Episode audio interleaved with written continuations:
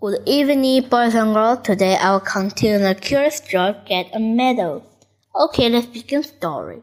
He saw George clearly all the time.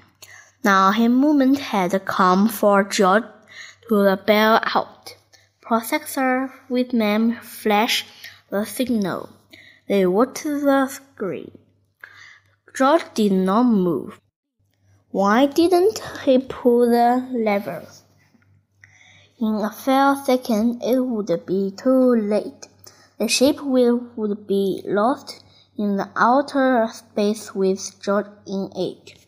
They waited. As George began to move slowly, as if in a daze he was groping for a lever. Would he reach in a time? There he had grabbed it. The door opened. Hooray! George was on his way.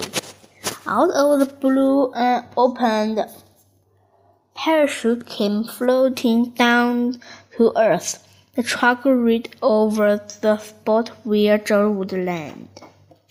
What a welcome for George! Professor Whitman hung a big golden medal around his neck because he said, You are the first living being to come back to Earth from the space flight. And on the middle it said, To George, the first space monkey. Then the newspaper man took his picture and everybody shouted and cheered. Even the farmer and his son and the kid woman from next door who had worked for hour to get the water out of the room. I'm proud of you, George, said the man with the yellow hat. I guess the whole world is proud of you today. It was the happiest day in George's life. The end. Goodbye. Thank you for listening. See you next time.